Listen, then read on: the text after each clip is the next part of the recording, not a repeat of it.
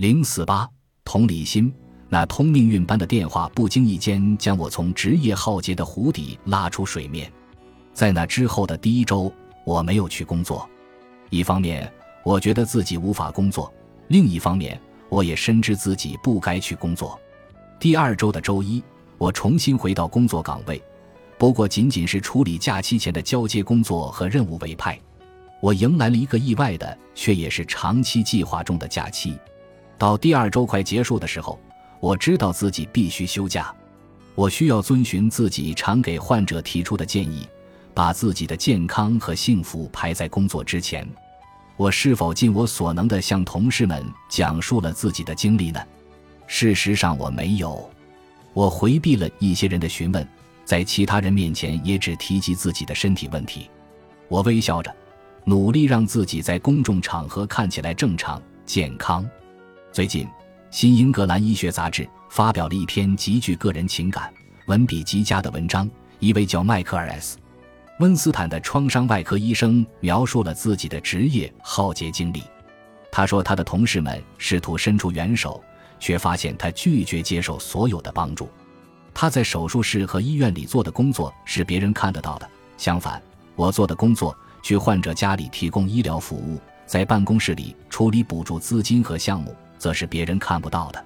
尽管如此，我仍然记得自己曾经拒绝过一些善意的询问，更多的是那些善良的眼神里传达的无声关切。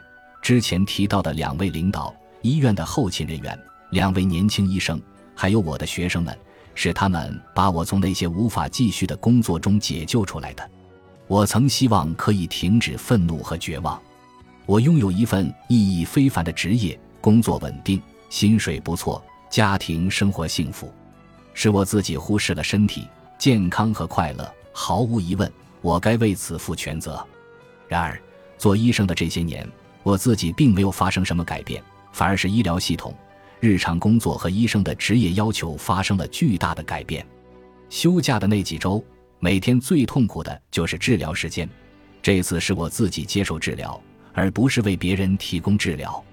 我有高价的医疗保险，这是医院给我提供的最大福利。我给自己的基层医疗保健医生打电话，被告知他最早可以在六周后为我诊治，或者我选择看别的医生，但别的医生都不认识我，也不了解我的病情。于是我退而求其次，给这位医生发邮件询问病情。只要是医生，你就有这样的特权。当然，这个特权很不公平。因为所有患者的医疗需求都应该被满足，他帮我解决了大部分问题，但我们都认为应该找一位专科医生对我进行存在心理治疗。我的高端保险涵盖心理健康，于是我上网查询心理医生，根据主界面的指引进入下一个界面，又链接到另一个界面，整个过程既缓慢又耗时，充斥着数字化的路障、误区和死胡同。他们似乎只是在履行合同上的文字，而非其精神。满足搜索条件的医生有几百个。当我确定医生办公室的地理位置，或是查看他能提供的服务，以及他是否能接待新患者时，我都需要在另一个二级窗口中重新查询。很快，我就学会了先查看是否有预约名额，因为大多数医生的预约名额都已经满了。当一个人陷于危机中时，就算是一点点小事，也会变得很艰难。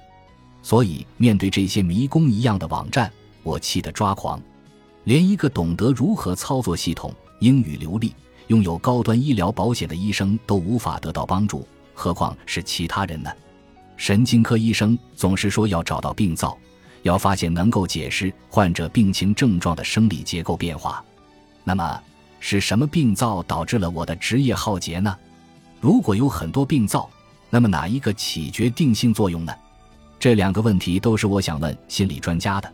当然，还有一些其他问题，比如自己是否还想继续做一名医生。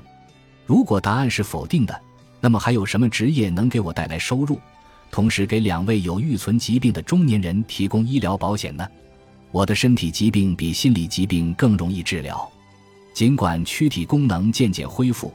但我知道自己的精神状况并没有改善，不是因为它本身没有发生显著改变，而是因为我在内心建立了一个能量储蓄站，可以创造出一切都很好的假象。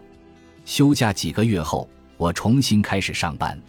这次，我坚决避开那些触发身体危机的工作。我仿佛顿悟了：这个医疗系统是由人创造的，而对于其中的一些人，我感到非常愤怒。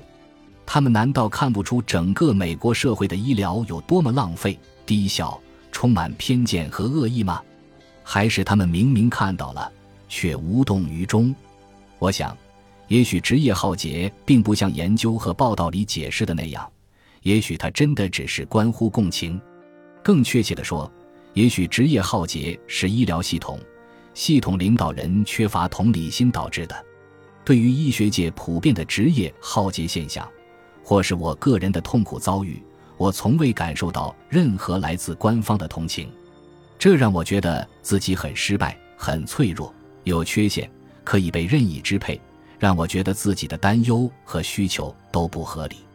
在谈论职业浩劫问题时，有一点常被忽视，那就是别人对受害者的回应所产生的影响。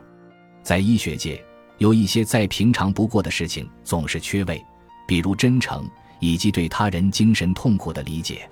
不要采取那些聪明、深陷痛苦的人曾尝试过的简单方法，因为他们都失败了。可能是因为无用。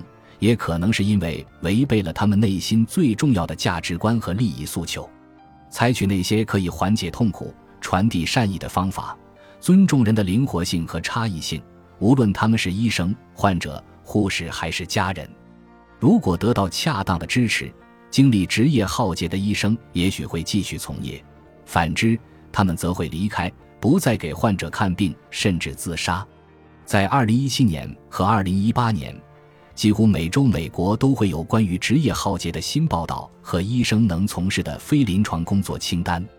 这些努力都是朝着正确的方向迈进的一步步，但我们必须扭转我们的领导和整个医疗系统对待职业浩劫危机的态度。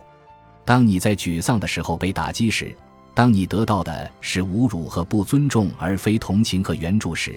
当你鼓足最后的勇气向你尊敬信任的同事诉说你的不幸时，他们却一边微笑一边在你的伤口上撒盐，你会感到受伤和失望。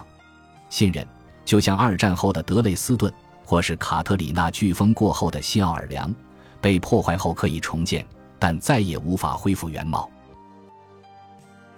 本集播放完毕，感谢您的收听，喜欢请订阅加关注，主页有更多精彩内容。